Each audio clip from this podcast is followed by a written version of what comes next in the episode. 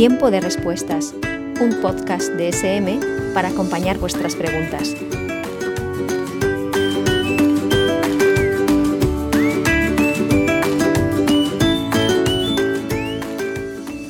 Hola amigos y amigas, eh, soy Diego Cuevas.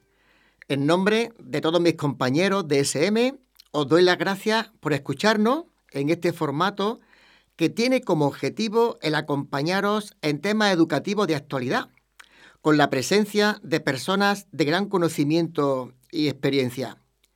Hoy tenemos la suerte de que nos acompañe Antonio Montero Alcaide y con él hablaremos de algunos aspectos nodales de la nueva ley de educación, la LONLOE, que, como sabéis, está en trámite de aprobación. Antonio es sevillano, inspector de educación y profesor de la Universidad de Sevilla. Cuenta con numerosos trabajos y publicaciones sobre la reforma y cambios del sistema educativo. Antonio, muchas gracias por tu presencia. ¿Qué tal? ¿Qué tal, Diego? Pues el agradecimiento es mío por, por la invitación que, que recibo y que agradezco para poder eh, mm, compartir, presentar, intercambiar algunas cuestiones de actualidad educativa y en este caso, bueno, pues, pues referidas a la próxima modificación, a la próxima reforma, casi la octava, que se va a registrar en el sistema educativo español, de modo que muchas gracias por la invitación y, y vamos a intentar poner alguna luz en torno a ello. Muy bien, pues si te parece comenzamos con la primera pregunta. Antonio, por situarnos, una nueva reforma educativa está tramitándose eh, en estos momentos, tras tantas otras precedentes que hay que decir muy poco duraderas. ¿Qué razones crees que explican la inestabilidad de tanto cambio en el sistema educativo? ¿Y qué efectos más relevantes nos pueden provocar? Esta cuestión, lógicamente, tenemos que, afrontarla con alguna mm, concisión, pero en sí mismo nos podría ocupar todo este rato. Vamos a hacerlo de una manera un poco sucinta. Eh, a comienzos de los 90, eh, aunque el libro llegó a España en, en, el 2003, un profesor norteamericano tituló su trabajo mm, El predecible fracaso de las reformas educativas. Es decir, como si fuera con natural, con, las reformas, su, práctica inviabilidad, ¿no? Esta cuestión, en principio, podría señalar algunas cuestiones que afectan a la reforma, cuáles son por su complejidad, que afectan al sistema en conjunto, y por tanto puede haber algunas dificultades coyunturales de cualquier reforma que explicarían la dificultad de implementarlas y de que cursaran los efectos que prevén. Sin embargo, yo creo que, en el caso de nuestro país, amén de estas cuestiones, diríamos, estructurales, también influyen otras coyunturales propias o específicas de nuestro contexto. Una posiblemente es eh, que, generalmente las reformas eh, están primando en exceso los fines, mm, los, grandes fines, las grandes intenciones, pero después su concreción y sobre todo su viabilidad en la práctica se ve condicionada por distintas cuestiones que no, no aseguran, condiciones que no aseguran esa implementación adecuada, correcta, ¿no? Eh, también hay una cuestión que, que, influye y es que hay una cierta ilusión normativa eh, que presupone que una publicación de un texto legal en un boletín oficial conlleva necesaria y casi rápidamente un cambio en las prácticas docentes, en el funcionamiento de los centros y, lógicamente, esas transformaciones se ven mediadas pues, por, el desempeño de los profesores, de los equipos directivos, de la administración educativa. ¿no? Luego esa ilusión normativa de publicación de un marco legal y efectos rápidos en las prácticas en los centros también a veces opera e influye negativamente en el desarrollo de las reformas. Yo particularmente creo que, que nuestro país partió de un consenso constitucional en torno al derecho de la, a la educación, pero que ese consenso originario constitucional después no, no, se ha mantenido en la elaboración de normas que desarrollan ese, ese precepto básico del derecho a la educación. ¿no? Y por tanto el disenso político aplicado en este caso a la regulación de la educación, pues también lógicamente ha influido en la, en la dificultad de que las reformas se estabilicen cada cuatro o cinco años. Nuestro país registra reformas. ¿no? Y en conclusión, todas estas variables, de las que podríamos hablar mucho más, no son proclives a que se genere en quienes han de aplicar la reforma lo que también se suele llamar el sentimiento de apropiación, es decir, sentirse partícipes de los procesos, de los cambios que la reforma auspicia por haber participado en su elaboración, en su debate, en su diseño, y por tanto la falta de este sentimiento de apropiación, que es una causa directa del proceso de adopción de las reformas también creo que influye significativamente en el tiempo y modo que estas reformas pues eh, producen efectos a veces no los pretendidos en el ámbito ya de los centros, de las prácticas docentes. Eh, eh, hay que hacer, Antonio, un, cursillo para orientarnos entre tantas leyes educativas en tan poco espacio de tiempo. Te pregunto sobre, sobre tres de ellas para que nos oriente. ¿Sigue en vigor la LOE del 2006? ¿Tiene vigencia la LONCE del 2013? Y con esta nueva ley de educación, la LOE, ¿cómo quedará la ley básica que ordene el nuevo sistema educativo? Traer, traer la poesía aquí, Diego, puede ser hasta difícil, ¿no? Pero, pero Juan Ramón Jiménez, y he recordado unos versos, inteligencia, dame el nombre exacto de las cosas, ¿no? Eh, vamos a ver, la LOE, la Ley Orgánica de Educación, sigue vigente y seguirá vigente. Lo que ocurre es que esta ley, que se llamó y se llama Ley Orgánica de la, Educación, era una ley específica, una ley propia del sistema educativo, y la ley posterior, la ley orgánica para la mejora de la calidad educativa, uno lee ese título y cree que está ante una ley nueva, específica de educación, que modifica la anterior en el sentido de que la deroga y que, genera un nuevo marco. No es así. La ley orgánica, la ley para la, orgánica para la mejora de la calidad educativa, cuando el Consejo Escolar del Estado debatió su anteproyecto, eh, informó que debería llamarse ley orgánica de modificación porque realmente no era una ley orgánica específica. De hecho, tiene un artículo y, y 109 apartados que modifican la LOE, pero la modifican dejándola vigente. ¿Qué ocurre con el proyecto de ley orgánica de modificación de la ley orgánica de educación? Por eso decimos long loe. Pues justamente aquí el título sí es pertinente. E, esta ley, esta ley que está en trámite parlamentario es una ley orgánica de modificación de la ley orgánica de educación. Es decir, un único artículo con 99 apartados en el borrador que en este momento hay, en el anteproyecto, en el proyecto que en este momento hay, modifican preceptos de la LOE, que seguirá vigente. Por consiguiente, ¿qué va a quedar? Pues va a quedar la LOE con algo que se llama un texto consolidado, es decir, el texto original con los cambios que introducen las leyes posteriores que la han modificado. Algunos cambios de la LONCE quedarán vigentes si la, los LOE los deja vigentes. Y, y, por supuesto los cambios más relevantes que tendrá la LOE serán todos los que introduzca el proyecto de los LOE. que aunque recupera buena parte de los preceptos originarios de la LOE, pues también introduce modificaciones.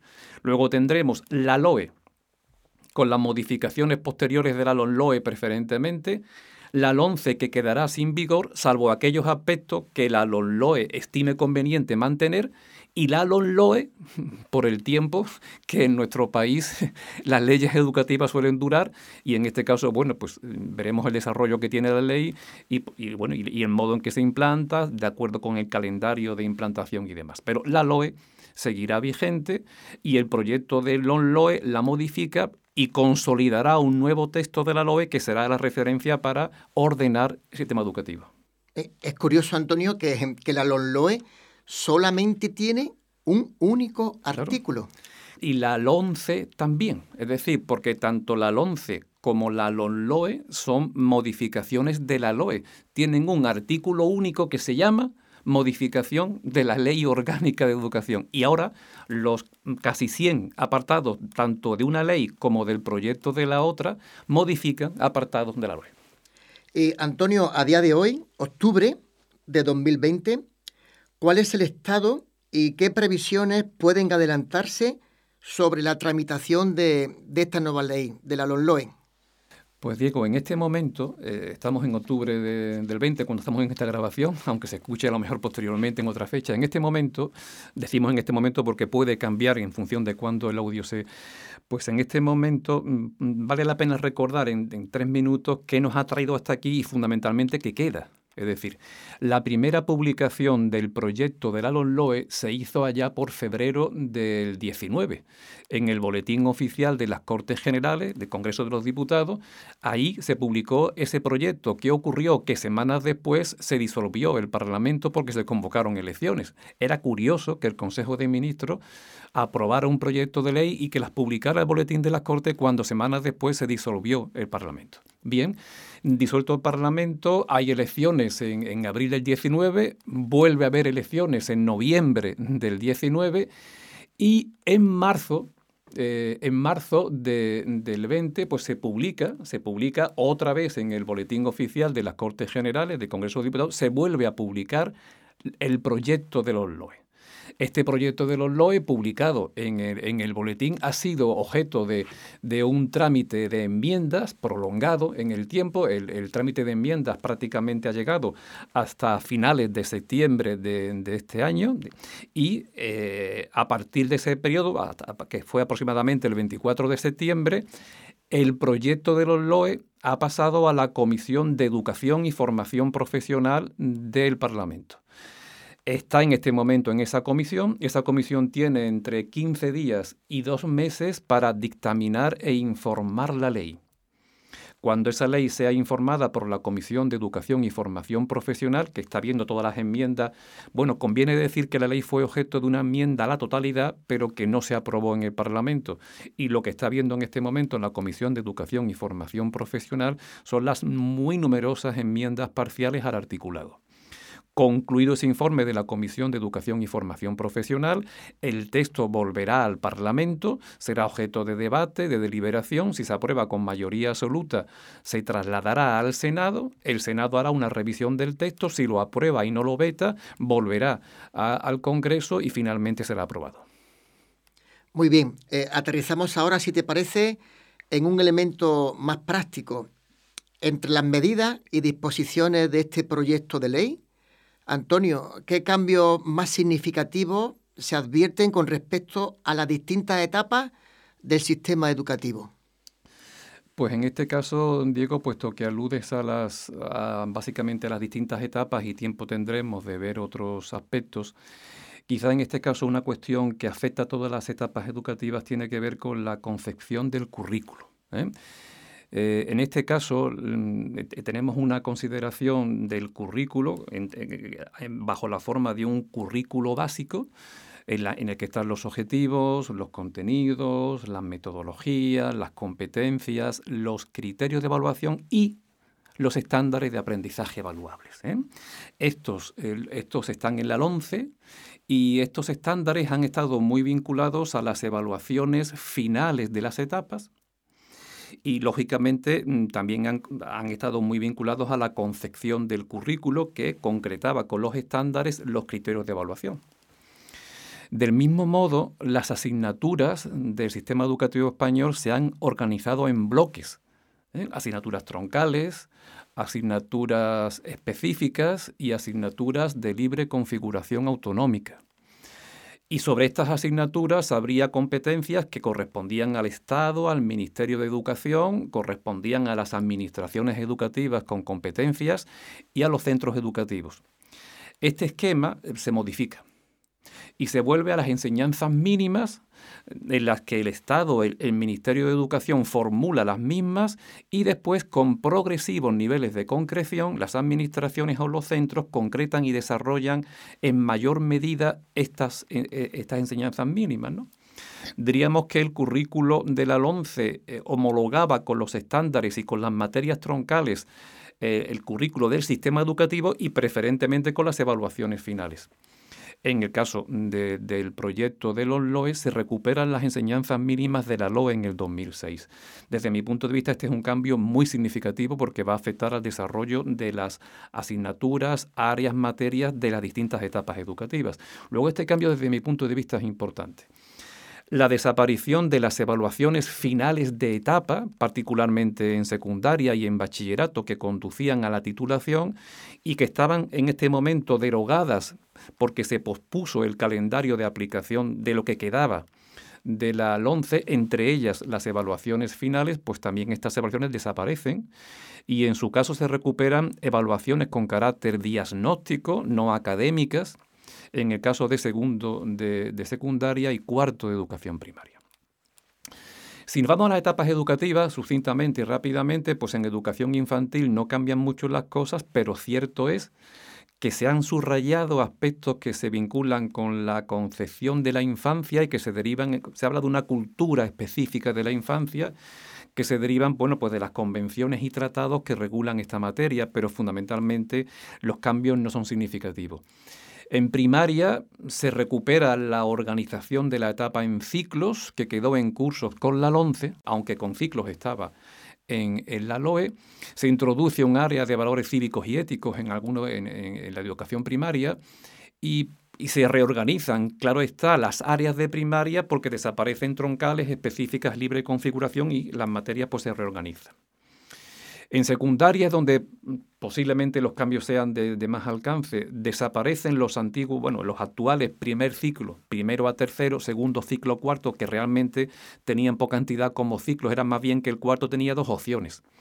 Estas dos opciones académicas y profesionales del cuarto desaparecen también sin menoscabo de que se puedan organizar las materias de cuarto de eso como opciones para el bachillerato, pero no son opciones diferenciadas como ocurre con el planteamiento de la. Eh, también en este caso los, los, los, programas de mejora del aprendizaje y rendimiento actuales PEMAR son sustituidos por los originarios programas de diversificación curricular que estaban en la LOE. Los, los, ciclos formativos de la formación profesional básica actuales, pues también se van a transformar en ciclos formativos de grado básico. Estos ciclos formativos de grado básico, superados todos los módulos del mismo, superados los módulos, conducen a el título de graduado en educación secundaria obligatoria. Aspecto importante porque, lógicamente, es la vía de entrada los ciclos formativos de grado medio a los que también se puede acceder por prueba de acceso, y por otras circunstancias.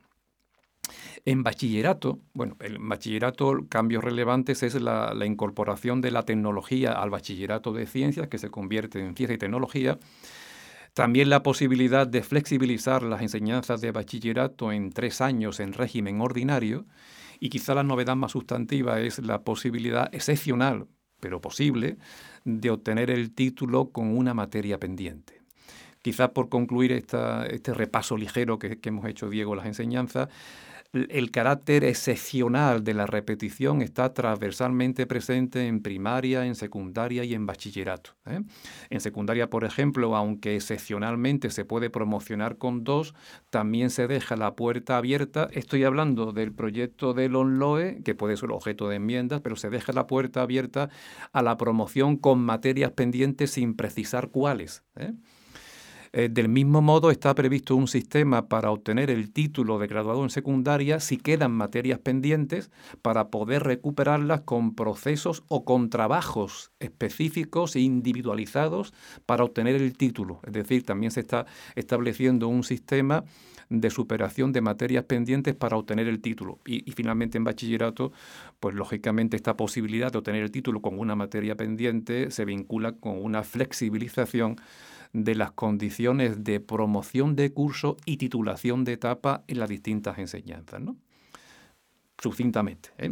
Podríamos hablar mucho más, pero por razones de tiempo y de síntesis me parece que son las más relevantes. O sea, Antonio, que la LOE viene cargada de cambios realmente significativos. Sí, hemos pasado revista a los que tienen que ver con las distintas etapas educativas, pero evidentemente hay muchos más en aspectos, bueno, pues la dirección de los órganos del centro, el consejo escolar, el claustro, el modelo directivo en los centros públicos, la escolarización, los conciertos, pero En el, caso de las enseñanzas educativas, de las, de las etapas educativas, perdón, y de las enseñanzas de las mismas, desde mi punto de vista, aunque se ha prestado poco atención a ello, porque es un, es un problema, bueno, es una dimensión general, la transformación del currículo básico en las antiguas enseñanzas mínimas de la LOE, antiguas digo porque eran pretéritas en el tiempo, es un cambio muy significativo que va a afectar a todas las enseñanzas y particularmente a la concreción que de las mismas se lleve a término tanto en las administraciones competentes como en los centros educativos. Muchísimas gracias, Antonio por tus aportaciones, por haber arrojado luz ante este tema tan importante como es la nueva ley de educación que se está tramitando. Amigos, nos emplazamos a nuevos encuentros para seguir profundizando en ella. Gracias Antonio, gracias a todos y hasta la próxima. Gracias Diego por esta oportunidad de, de compartir y de debatir.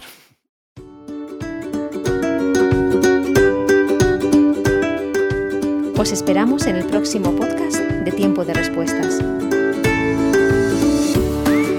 Hasta entonces, sigamos haciéndonos preguntas.